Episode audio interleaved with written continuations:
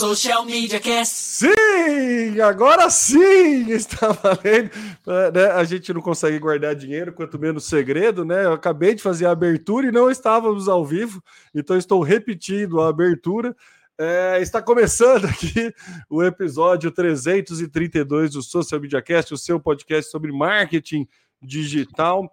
É, ano 11 do Social Media Cast, desde maio de 2012, estamos aqui reunidos semanalmente, com, né, exceto feriados e férias, enfim, mas semanalmente aqui juntos para conversar a respeito do mercado de marketing digital e discutir aí a respeito das novidades do marketing digital. Se você quer acompanhar a gente, é só ir lá no www.socialmediacast.com.br linkedin.com barra company barra socialmediacast, youtube.com barra socialmediacast, facebook.com barra socialmediacast. Nesses três canais você pode acompanhar a gravação ao vivo todas as quintas-feiras às 9 horas da manhã.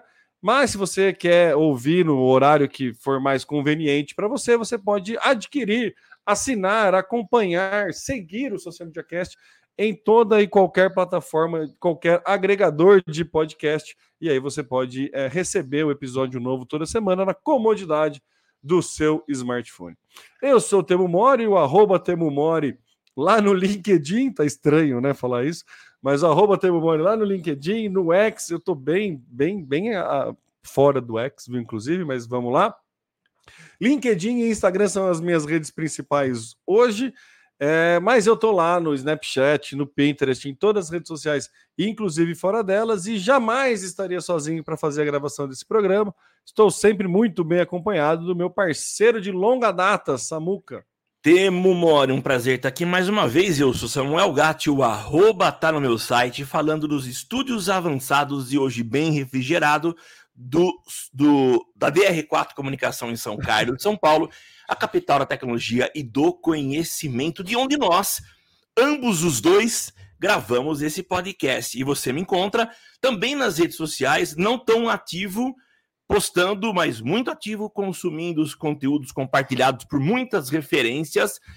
E eu tô lá no X, Estou no YouTube, estou no Face. É, Face estou bem afastadão. Instagram, é, enfim, você me encontra. No Threads eu não estou ativão. No Threads, sinceramente, não teve aquela liga, aquela cola. Mas enfim, é nada como reservar o arroba para, quem sabe, no futuro tão próximo, em caso de bombada eu conseguir gostar da plataforma. Ser mais ativo. Mas é isso, Temão. A gente tem o arroba até no Clubhouse, né, Samuca? Por que, que não vai ter no Threads, né? É verdade. Nossa, Clubhouse. Por que, que não vai ter o Threads, né? Então, é. você sabe que eu entrei no Threads para perguntar quem ainda estava lá e só uma pessoa me respondeu. Né? Nossa, sério? É. No Threads? Vim aqui para saber quem veio aqui, quem quem tá vindo aqui. Foi esse meu Threads. Daí só uma pessoa me respondeu. Caramba! É, é então é, é, o, é isso mesmo. É, é, é o reflexo. É o reflexo. A, a minha... tem uma legião de seguidores, mas, Sim, né? É. Uns quatro, eu imaginei que ia fazer questão de comentar, mas não. Caramba! É, mas isso então é, mostra que eu talvez não seja um ponto fora da curva, né? Eu esteja bem na curva, a maioria tá meio que ah, desprezando. Sim, é... é... não tá, é, enfim, não tô vendo nenhuma ação, nenhuma campanha, nenhum é, tá na pauta, né? Eu não coloquei na pauta, mas tá na pauta um report que eu vi do, do Sem Rush para tendências de 2024. Eu não li o report inteiro, queria quero trazer ele mais a fundo, talvez no próximo episódio, mas tem um link com o item da pauta que talvez vá fazer você repensar essa sua postura de não estar ativo, viu, Samuca? Mas isso é para o final da pauta, então você acompanha a gente até o final. Olha que maravilha de gancho, hein? Que isso. É, antes disso, a gente vai falar dos nossos patrocinadores. Não, mentira, a gente ainda não tem nenhum patrocinador. Não vamos entrar com publicidade aqui, mas né, estamos aí para quem quiser, por favor, entre em contato. Mas antes disso, a gente vai falar da meta, né? Zuckerberg. é... A primeira pauta que eu coloquei foi né, que a, a, a manchete né, da pauta ela é assim: Mark Zuckerberg vetou projetos para melhorar bem-estar de jovens no Instagram. E a primeira coisa que eu pensei é assim, né? Essa, essa pauta ela surpreende um total de zero pessoas, afinal, a gente sabe muito bem né, as prioridades do nosso queridíssimo Zuckerberg. Ele tem um, um, um anseio para é, afagar acionistas e também para né, tornar a coisa rentável. O bem-estar do jovem que está ali no Instagram até pode ser uma preocupação, tanto é que tem, né? Pro, criação de projetos ali, por mais que eles sejam vetados, ele existe, né? Essa criação desses projetos, mas a gente sabe que não é lá muito é, prioridade. Tá lá no backlog e agora ele acabou de tirar até do backlog, né? Mas enfim, a gente sabe o, o quão prejudicial aí está sendo o uso, né? Tá tendo mais estudos a respeito do quão prejudicial está sendo esse uso excessivo de redes sociais, principalmente pelos jovens. A gente tem uma, né? É, alguns estudos aqui mostram que a comparação da vida perfeita, né? Todo aquele aquele espelhamento a recortes da vida acaba prejudicando que o, o entendimento da vida como um todo. Então acaba gerando é, frustrações e, falta de traquejo no lidar com essas frustrações. Então tá, é, é, é bem importante. A gente que é pai é, fica bastante preocupado aí com essas coisas, né? Com essa como tra trabalhar, como lidar, não dá para esconder, não dá para zerar, mas né, como que a gente vai conversar, como monitorar.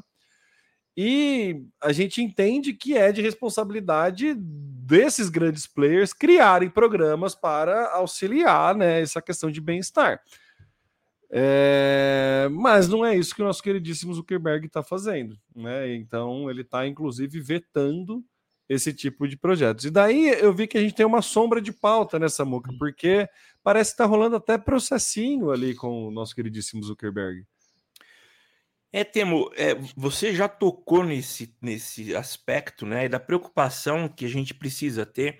E só voltar um pouquinho, se a gente olhar para algumas décadas no passado, quando se falava em ansiedade, em depressão, e nem se usava o termo depressão, ah, muitas pessoas diziam isso é frescura, né? Sim. Eu até entendo a, a falta de conhecimento dessas pessoas e comportamentos que para mim são, ou melhor, situações que para mim são supernaturais de serem enfrentadas, para muitas pessoas é um, um absurdo de dificuldade, não consegue encarar essas situações.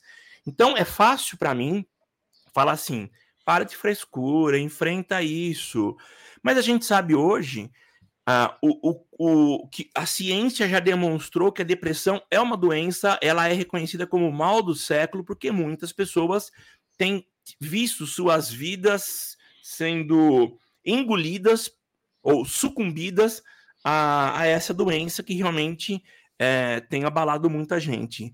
E um fator que talvez venha a, nos últimos anos acelerando esse processo é, é a exposição de, da, perfe da perfeição, que nem sempre ela é natural, mas ela é artificial, e essa perfeição uh, mostra um mundo que não existe, fazendo com que muitas pessoas comecem, através do consumo, por exemplo, de conteúdo no Instagram, perceber que elas pertencem a uma realidade que é muito distante, ela é, é, é realmente é impossível de atingir aquilo que é mostrado por outras pessoas, por influenciadores nas redes sociais. Vidas perfeitas, corpos perfeitos, peles sem nenhuma marca, e isso realmente é um, um problema sério.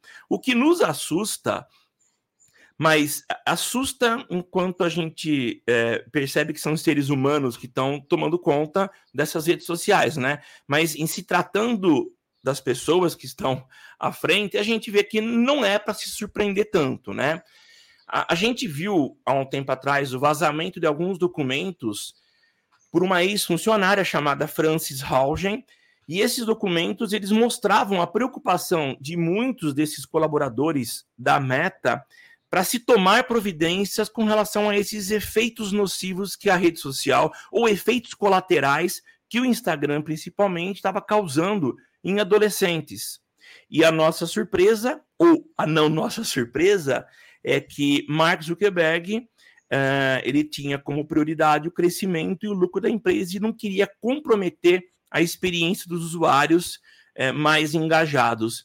Então, uh, a gente viu que por parte da Meta não houve esse cuidado e essa preocupação, embora dentro do próprio time dela existissem pessoas que já entendiam o quão nociva era a rede, até se manifestavam, mas enfim, manda quem pode, obedece quem tem juízo. E a situação que a gente vê hoje é isso, né? A empresa de fato cresceu, o Instagram é uma rede social consolidada, mas que trouxe uh, problemas seríssimos para os nossos adolescentes, e a gente não pode deixar de atribuir a essa rede social a culpa. Ela tem sim culpa, porque poderia ter uh, feito uma ação de crescimento, mas com responsabilidade social. Então virou um processo, especificamente o estado de estado Massachusetts. Massachusetts está processando a meta por causa disso. E é engraçado que a porta-voz colocou que existem mais de 30 ferramentas para apoiar o bem-estar, que é uma preocupação, né? A, como é que chama? Stone, Andy Stone é, defendeu que filtros são comumente usados por toda a indústria e que ainda eles é, limitam né, a, é, o excesso, excesso do filtro não, né? É, proíbe alterações extremas, é, tipo mudança de cor de pele, emagrecimento, cirurgias estéticas, né? Porque um dos pontos é justamente é, que foi levantado nessa, nessa conversa, né, é a remoção dos filtros de beleza, que justamente gera todo essa questão da vida perfeita, de não sei o quê. É. E vendo a, a, a, aí a Estônia ainda acrescenta que a, a, Meta oferece 30 mais de é, 30 ferramentas para apoiar o bem-estar entre as famílias, como a limitação do tempo de uso, que não é uma limitação, ele só avisa, ó, você está usando há 30 minutos, e a possibilidade de remover a, a contagem de curtidas. Olha, Stone, eu, eu tô achando que não, não tá muito de acordo com a proporcionalidade do mal que você tá fazendo, das soluções que você tá oferecendo, tá? Mas, enfim, entendo a, a tua posição de porta-voz e me lembrou muito aquele filme Obrigado por Fumar. Você já assistiu esse filme, Samuca? Não. É um filme muito bom que fala de um, de um, de um cara de comunicação da indústria tabagista e, e daí tem uma cena bem clássica no começo do filme, assim, que tá o, o cara num talk show e uma criança com câncer, sabe? Um negócio bem pesado, assim. Ah. E daí ele tem que defender a indústria tabagista ali no discurso e ele fala: não, mas para mim não é interessante que os meus clientes morram, porque eu preciso que eles fiquem vivos para continuarem fumando.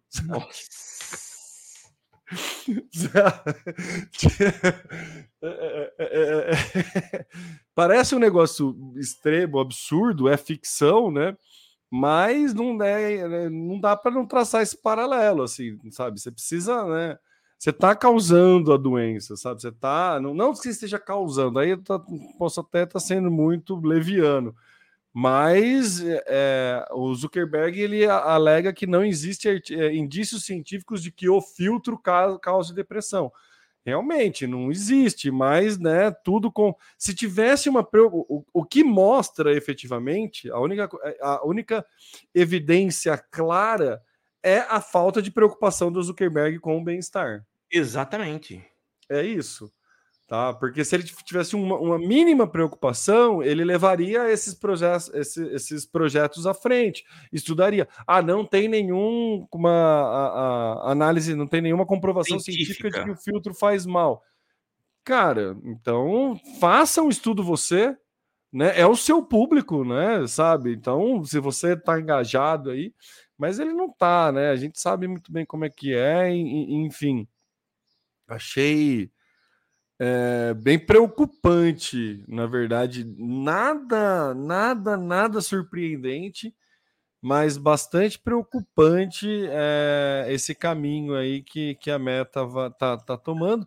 E que, de novo, nessa né, muca, a gente, por estar tá aqui há tanto tempo fazendo podcast, a gente vai acompanhando vários movimentos da, da, da, das big techs, né? A gente vai com aquisições e, e processos, e, e, a gente vai fazendo na, na, nossa percepção de acompanhar isso, a gente vai traçando ali índoles, né, para cada CEO. Tanto que a gente nunca questionou até pouco tempo atrás a, a, os posicionamentos do Google até sair a PL, né, a fatídica PL, que ali a gente mostrou um primeiro movimento opa, pouco coerente com tudo que o Google vinha se posicionando, né? Então, o Google ele nunca demonstrou nada que fosse contrário, nada prejudicial, né? Até, né? Até essa questão da PL que também é um pouco interpretativa, Sim. mas enfim, é,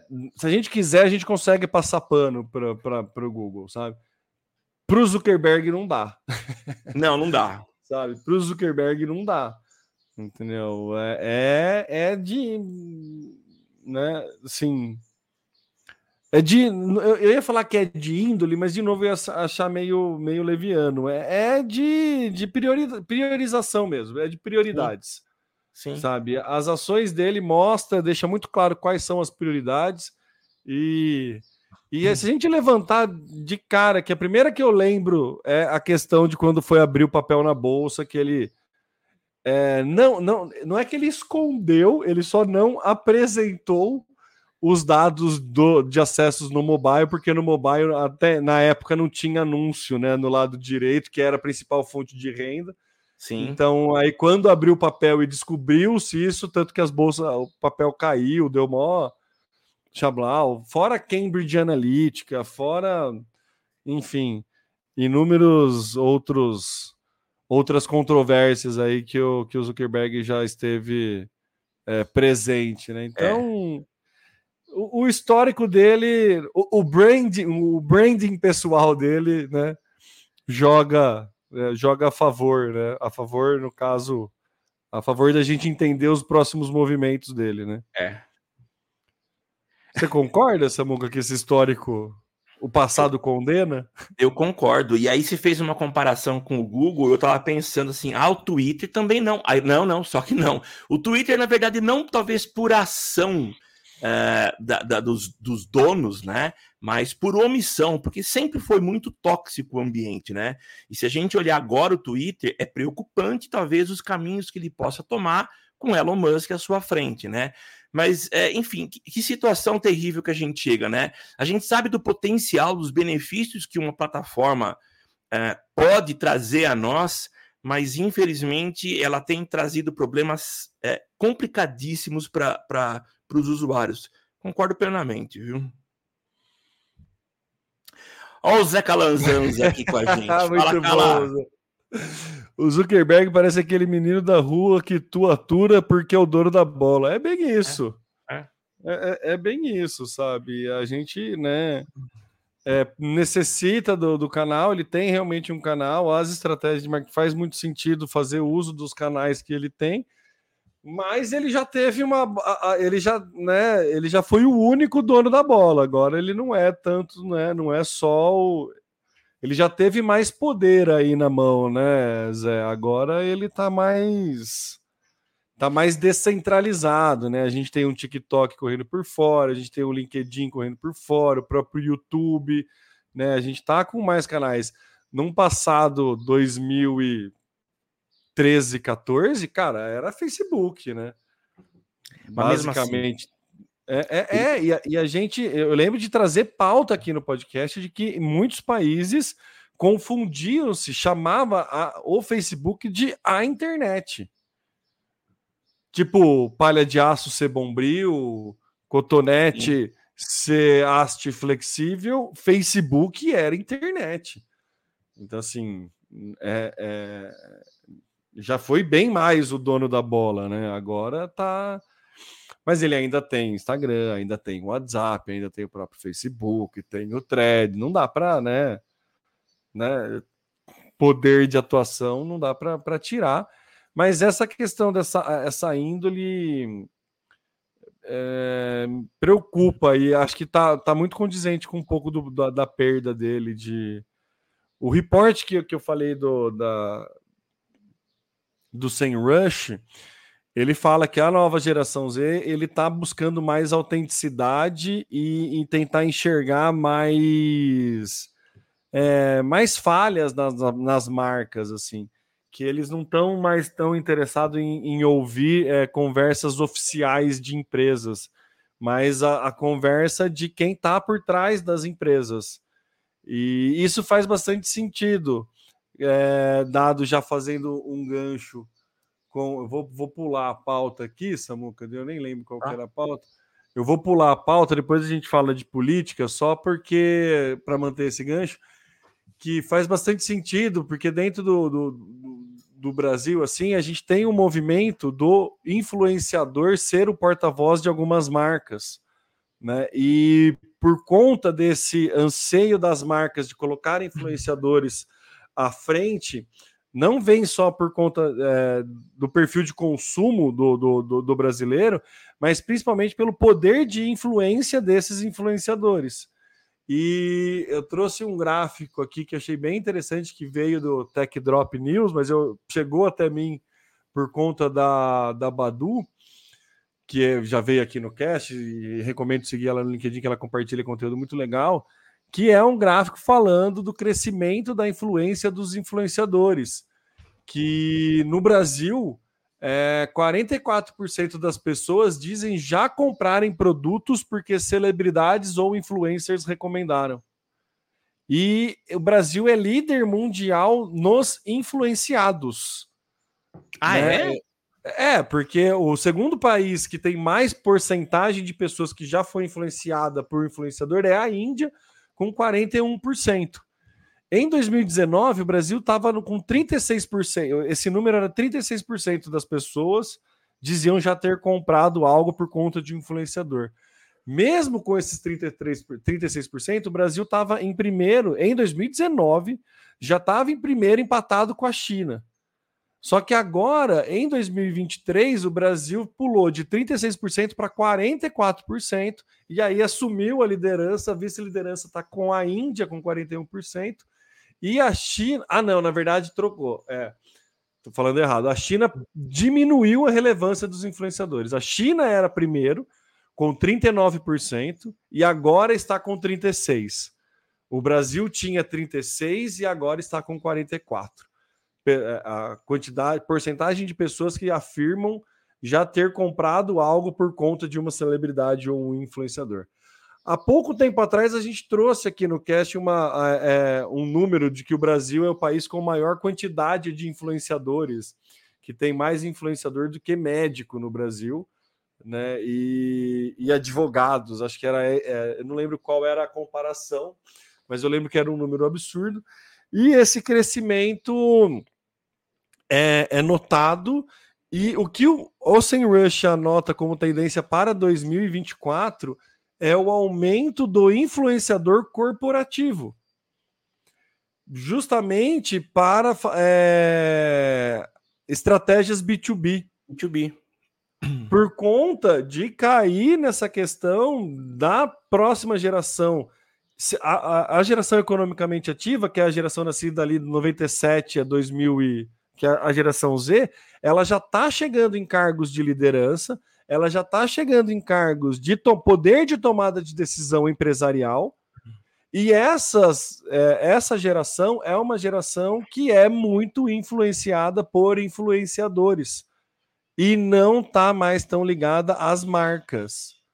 Então, assim, reporte né, do, do, do Rush, estou cruzando um monte de dado aqui para trazer essa, essa, essa pauta, desculpa, para trazer essa pauta para a gente discutir que é, é, é, esse gap de mercado que a gente tem no Brasil, né? É esse anseio dos influenciadores, esse boom de influenciadores, tanto que é, também é uma problemática, porque qualquer ex-reality show de Netflix vira um cara que vende curso de como ser homem, e assim, o Red Pill lá, do, o cara do Campari, sabe? Que é, assim, enfim, é, é outro problema, mas sim, né? Acontece de ter isso. E empresarialmente, isso é uma é algo que tende a crescer também. Então, cada vez mais as pessoas por trás da marca passam a ganhar mais voz do que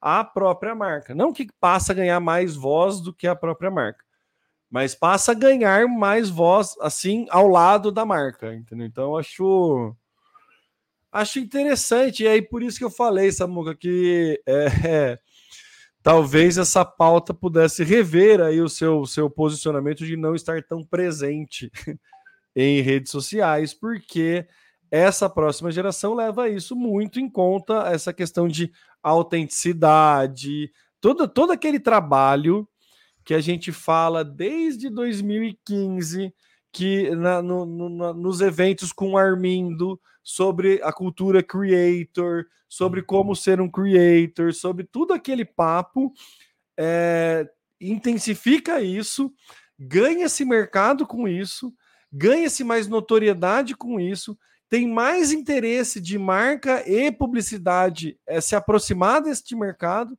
e ainda mercados que não, que não olhavam para isso, que é no, o B2B, começam a olhar, lembrando que do PIB brasileiro, dois terços está no B2B, no, na área de serviços.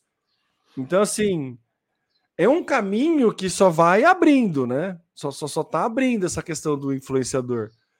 Então, eu acho que é um ponto bastante relevante para a gente discutir aqui, para a gente analisar. A gente está falando tanto de inteligência artificial, tanto de inteligência artificial, aí a gente volta na autenticidade humana para geração de empatia e cativar público. É.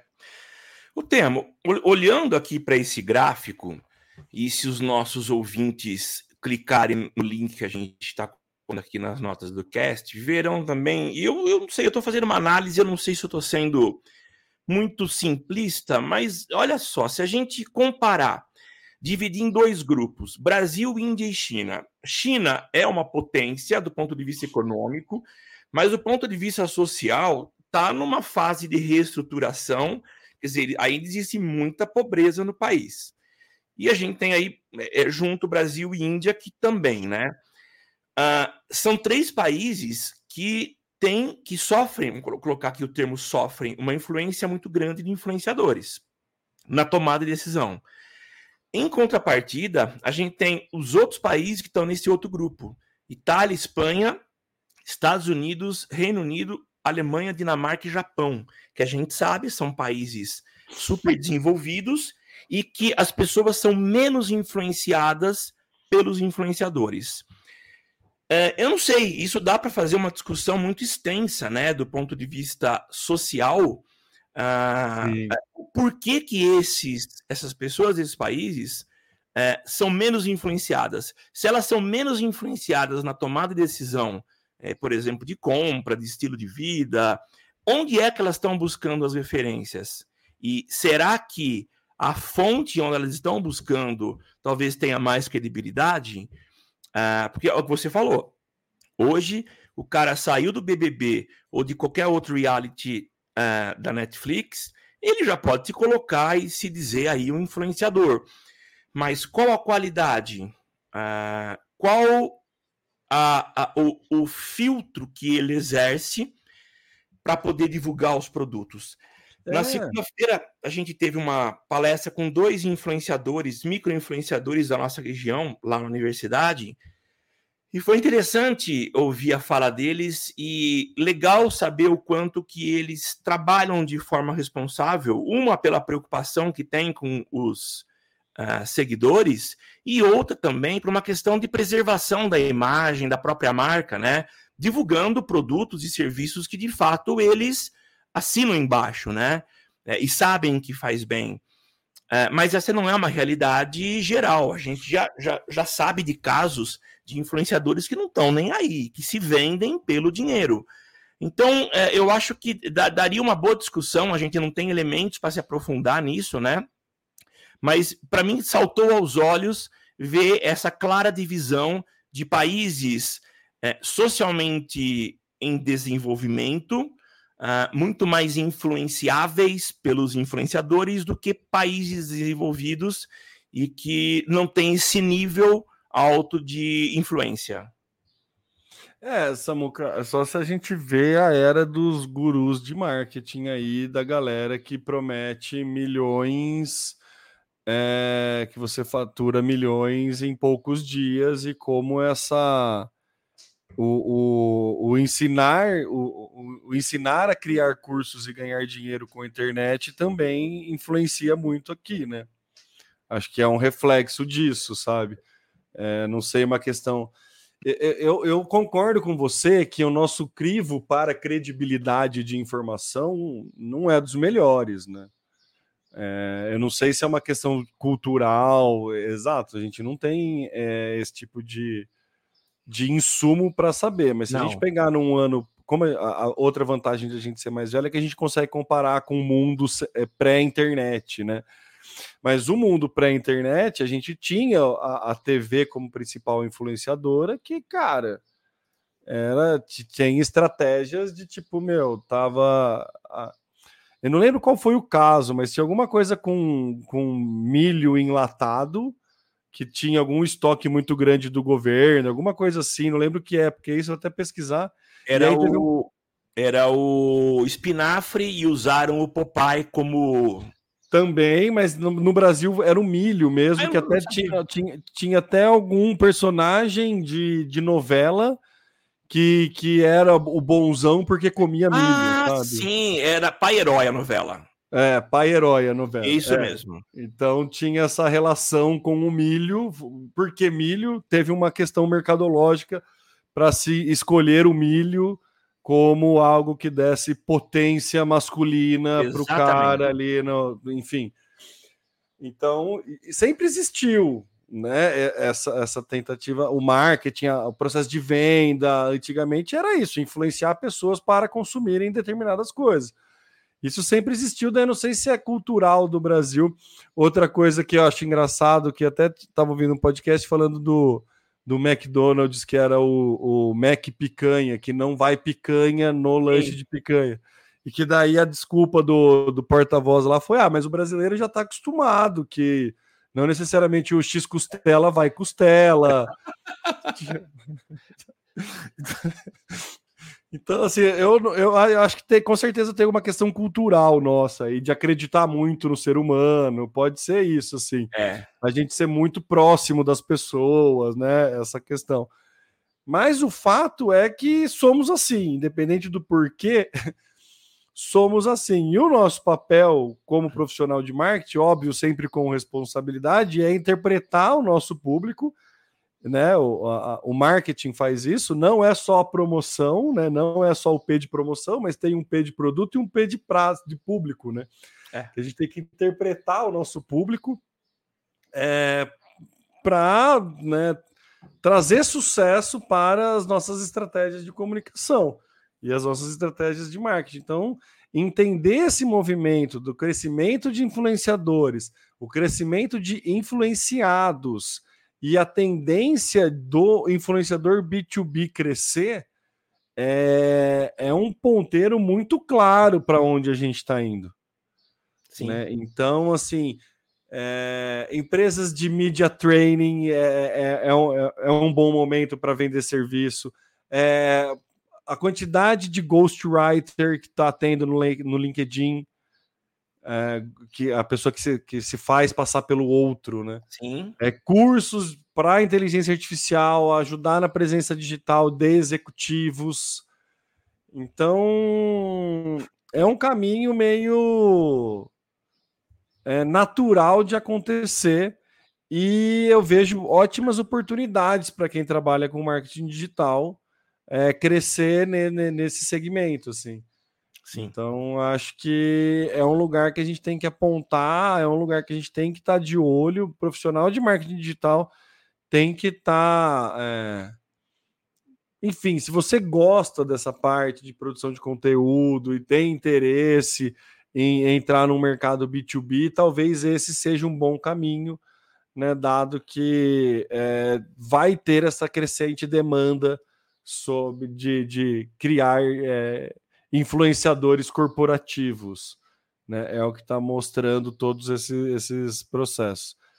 Então, é isso, né? Basicamente é dado, com isso a gente não tem muito como negar. A gente pode confabular um monte de coisa, mas fica aí o insight de que é um caminho que pode, pode vir a ser promissor, né, Samuca?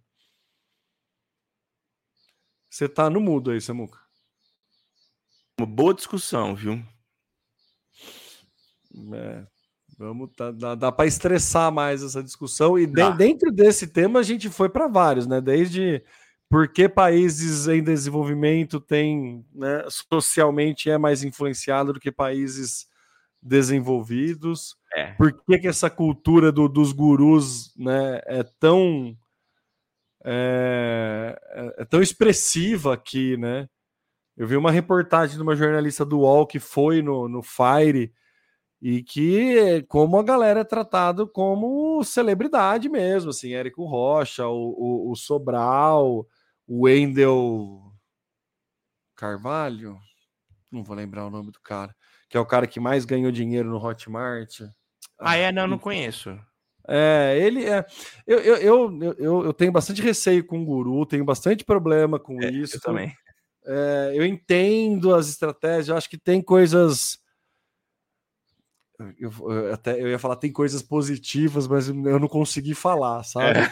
Tem lições que se pode extrair, tá? Vou tirar aí essa coisas positivas, enfim a gente, como acadêmico, entende que ele prejudica muito o mercado, né, Samuca? É, muita gente, eu já vi muitos, é, muitas pessoas que não são do marketing digital entender marketing digital como lançamento, né? É ah, eu isso. preciso investir em marketing digital, que é lançamento. É, é, é, Marketing digital é uma estratégia de ganhar dinheiro passivamente, né? Sim. Assim como né, a, a sites de apostas. É. Acho maravilhoso isso, mas tudo bem. Então, né, eles prejudicam muito o mercado por conta disso, né? Marketing digital é só um canal, só não, né? É um canal de marketing. Mas enfim, com todas as especificidades, é muito mais complexo do que uma forma de renda passiva como a galera vende. Então eles prejudicam muito assim o, o nosso mercado, mas tem ali é, dá para tirar aprendizados de persuasão, de comunicação, de, de, de, um monte de coisa. Mas, enfim, estava vendo essa, essa, essa reportagem e até achei uma, uma pesquisadora a respeito desse, desse mercado de influências. Ela tem alguns artigos inscritos, é, bem interessantes, artigos científicos, e eu estou tentando acertar uma agenda para ela vir aqui discutir isso no cast, porque ah, legal. isso sim vale um programa inteiro, viu? Porque Vamos ver ó, o Calazans participando aqui. Olhando para o histórico de influência da TV, a gente entende o pensamento de que só grandes audiências é que po possuem poder de confiança e distribuição, e os micros influenciadores tendo vez. Não tendo vez, ele Não tendo vez. É, é, então, Calazans, a gente já discutiu bastante isso, né? É, ainda assim, me, pleno 2023, muita marca entende que alcance é, é, é, é, a mesma, mesma coisa que influência, né? E não é. Né? Você não tem, é, que é o caso daquela blogueira, que não sei aquela Instagrammer lá de não sei quantos mil seguidores, que conseguiu vender três camisetas, não teve uma, uma seis É isso mesmo. É, é, é isso, sabe? Entendeu? É, é, é, muito mais complexo, né? Tem muito mais análises, mas a, a, própria rede social, a própria plataforma foi crescendo, inflando o número de seguidores como uma métrica principal. Hoje a gente trabalha como métrica de vaidade, mas a gente chegou aí em eventos onde a equipe de marketing do Guaraná Antártica estava palestrando por ostentar o título de ser a primeira empresa brasileira a ter um milhão de curtidas na página do Facebook. Mas fazia sentido na época, né? Fazia sentido na época. Mas fazia sentido de um ponto de vista de uma imaturidade digital nossa Sim, e de uma, de uma, noção de público maravilhosa do Zuckerberg que colocava na nossa cara a quantidade de seguidores. A quantidade de seguidores na página do Facebook era a área mais nobre, assim, quando você entrava numa página. Sim. Então, é, e aí, muito, cansamos de ouvir é, pedidos de empresários falando: eu preciso ter mais curtidas do que o meu concorrente. Exatamente. Que para o Zuckerberg era maravilhoso oh. é, incitar essa concorrência. Né? Então, é isso. Mas eu lembro também, na primeira vez que o Cássio Politi veio aqui, ele comentou que, se não me engano, algum canal esportivo estava nessa briga para conseguir um monte de seguidor, conseguir um monte de seguidor, conseguiram, e aí ficou todo mundo assim, tá, e agora? O que a gente agora? faz? então é isso, Calazans. É, é, é, muito por uma falta de maturidade de mercado mesmo e, e dos profissionais. Eu sempre gosto de citar o Estevam porque ele coloca sob nossa responsabilidade a educação do mercado. E esses gurus, esse tipo de, de, de processo histórico é, que faz ainda com que o número de seguidores seja a principal métrica. Sim. Mas não é, né? Não é. Talvez vindo aí os influenciadores corporativos, é, entenda-se que não, porque a jornada de compra do B2B é outra, é outro processo, tem muito mais gente.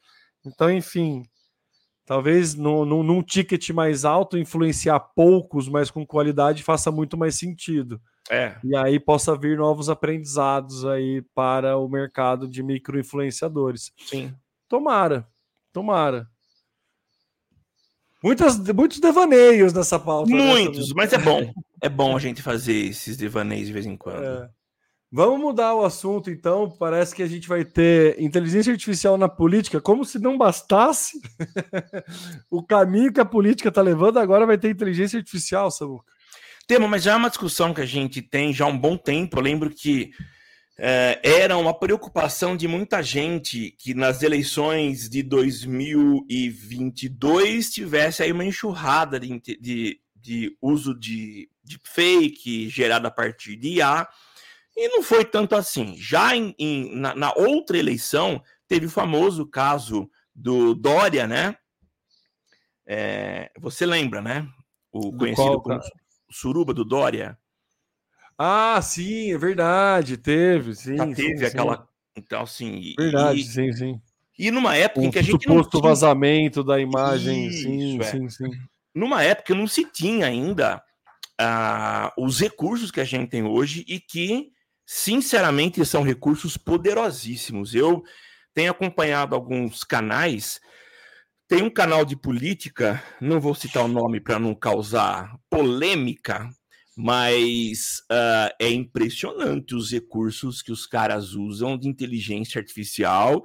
É claro, no momento que eles falam, tem um certo senso de humor, então a gente sabe que eles estão usando, ninguém está enganando ninguém, mas é impressionante. Então hoje está muito fácil você usar os diversos recursos de dublagem, de mudança de voz, de utilização de um timbre de voz para falar um discurso que pode ser atribuído a um político. Então, essa é uma preocupação geral uh, cada vez que a gente vê esses recursos sendo utilizados nos meios digitais e sabendo que hoje o que faz o fiel da balança, o diferencial de uma eleição, é, é o digital, né? Então há necessidade de se tomar muito cuidado com, com, com o uso desses recursos. E pensando nisso, e aí sim, palmas para a Meta, que já na última eleição no Brasil montou um QG aqui na, na, na é, em solo brasileiro para acompanhar as eleições e tentar monitorar qualquer problema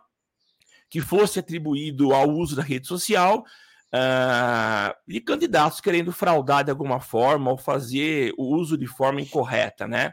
O fato agora eles estão preocupados e a ideia é, é notificar ou sinalizar postagens com fins políticos que utilizem inteligência artificial ah, para divulgação desses candidatos. Né? Então, o trabalho vai ser feito todo por algoritmos, não por humanos, e aí o objetivo da meta é aumentar a transparência e a responsabilidade desses anunciantes políticos, né?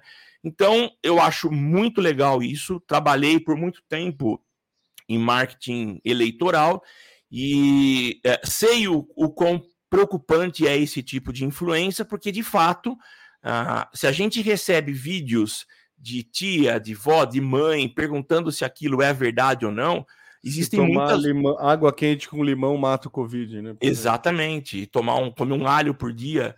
É... E, e, aí tem, mas muitas não perguntam, muitas acreditam naquilo que está sendo apresentado.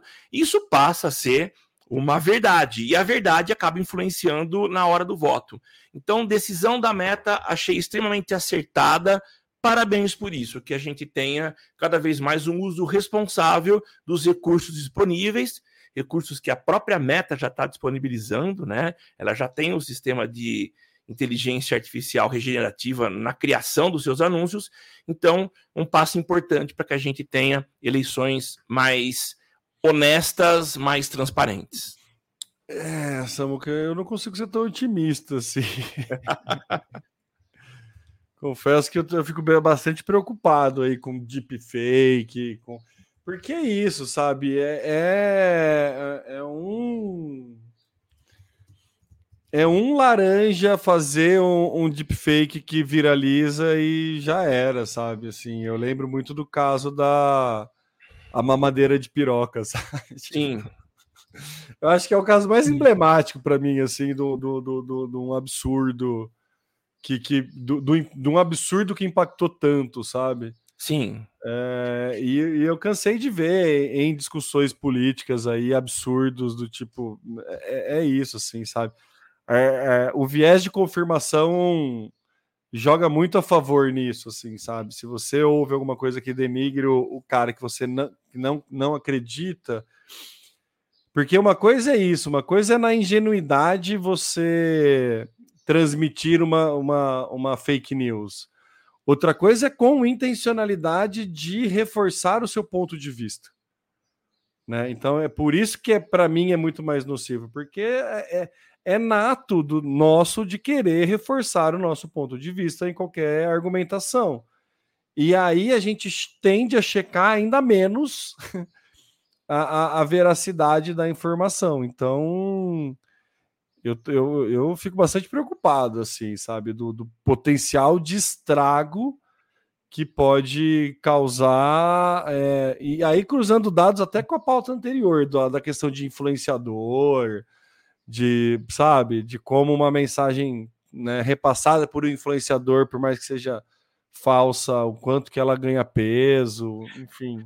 É, o, o Temo, mas o que eu vejo de diferente aqui é o seguinte: quando a gente trabalha na meta com anúncios políticos, sociais, tem algumas outras categorias. Eu preciso marcar isso. Além disso, eu, enquanto anunciante, sou verificado. Eu preciso ter autenticação em dois fatores, apresentar documentação. Então, assim, quem está para divulgar a política já está é, já tem lá um, um, um, um, selo, tem uma, um carimbo. Esse cara uhum. ele, ele, faz é. anúncio político. E aí o que eu acho que pode ser um fator positivo é que não vai depender de curadoria humana, mas vai ser a própria uh, o algoritmo vai detectar. E eu acho que acho não tenho certeza que a detecção de uso de IA ela é meio que natural. O algoritmo identifica e bloqueia na hora. Então acredito que não vai existir um mínimo alcance desse anúncio feito com IA. Espero eu. É, o, o, o, o que me preocupa é o orgânico mesmo, viu, Samuca? Não, é, é... Ah, tudo bem, tá, entendo. É, o orgânico. O orgânico. Eu, acho, eu acho que não pago, tudo bem. Sim, sim, Inclusive, sim. eu tive um anúncio é, recusado por conta de causa social que num primeiro momento é, eu, eu, eu, achei honesto, achei justo, porque era uma era uma, a exibição de um filme aqui da, da produtora que eu trabalho, da Oz, que é um filme de um cunho sustentável, que é. ia ter uma. Ia ter o lançamento, daí teve um evento aqui em São Carlos, o São Carlos Experience, e aí ia ter um pré-lançamento desse filme é, nesse evento. E aí a gente ia ter uma sessão de exibição desse filme. Ah, e a gente foi fazer tá. uma campanha, só que foi tudo, tipo, era uma campanha de dois dias, sabe? Uma coisa bem rápida, assim, que a gente precisava impulsionar, e a meta travou Sim. por ter um cunho social. Sim. E a gente né, não, não tem esse selo, não tinha todas essas restrições. Eu achei correto, tá certo, achei legal, e eles terem travado tão rápido assim. É, e, e, beleza, acho que tá, tá certo fazer esse, esse, esse processo de travar mesmo. Mas o que me preocupa é o orgânico, né? Porque é, o, o, o mesmo esforço para barrar anunciantes, a gente não vê o mesmo esforço para barrar é, alcance orgânico. Sim, não, Entendeu? você tem razão. É esse o ponto. É, é nesse ponto que eu acho que faz falta é, mais empenho das big techs, que é o ponto que a gente sempre falou do Twitter.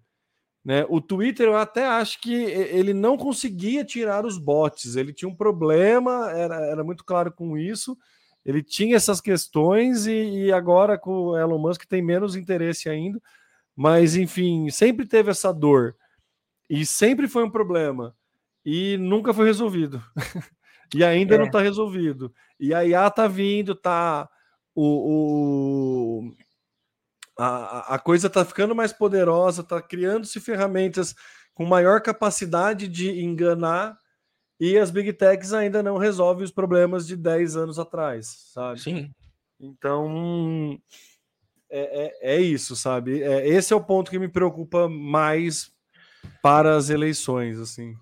Você tem razão, Temo. É, eu estava pensando no anúncio pago. É claro que a gente tem um alcance maior, mas talvez o, o, o orgânico você tenha uma credibilidade maior, porque eu estou mandando para você, você me conhece, confia em mim. Então, eu acho que o poder de estrago é, pode ser grande também. Vamos ver, quem sabe a gente tem aí. Uh, hoje a gente tem, por exemplo, no Twitter, quando alguém coloca alguma informação inverídica, não comprovada, ele vai com uma informação bem explícita de que aquilo não condiz com a realidade. Quem sabe a gente não enxerga algo parecido na meta, uh, dizendo de forma mesmo orgânica que aquilo não é algo natural, mas foi feito com IA. Tomara. É, tomara. No Instagram já tem, né? O próprio, as próprias personalidades do, do Instagram que ainda não liberou aqui para o Brasil, pelo menos eu não recebi Ainda não estou conseguindo conversar com o Tom Brady sobre esportes, mas é, já vem uma um, né, o íconezinho lá das três estrelinhas de IA é, já já já está é, tornando claro, já está falando que foi feito com, né, já está tendo o selo de que foi criado com inteligência artificial. Sim. Mas, né, a gente sabe o poder para para achar caminhos pouco éticos, né? Então. É. Enfim, Samuca. Vamos lá, Mais uma vez, muito boas as discussões, muito boas. boas pontos, boas. né? Não, pouca, é, muitos devaneios, poucas conclusões, mas assuntos bastante densos. Muito, demais. é, mas tá tudo bem, né? A gente, como acadêmico, a gente gosta de deixar o, o assunto aberto nessa né? Sim, com concluir. certeza. Necessário. É.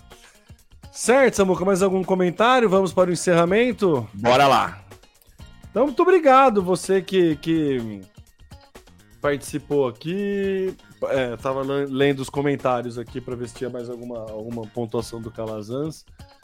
Ó, no caso do Galo.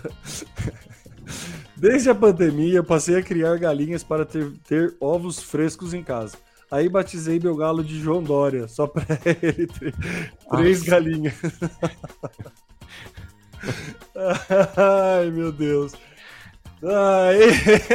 Com esse comentário finalizamos aqui o episódio 332 do Social Media Cast, seu podcast sobre marketing digital e sobre assuntos aleatórios também.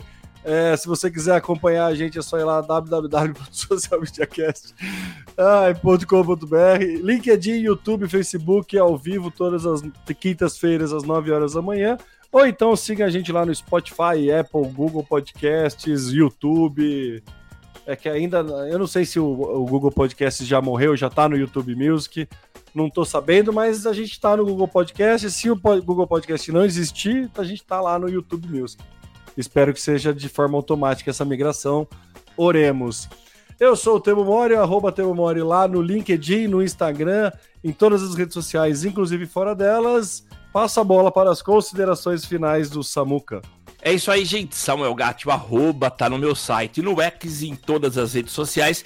Procura lá pelo meu nome se você não encontrar por estar no meu site e a gente se encontra por aí.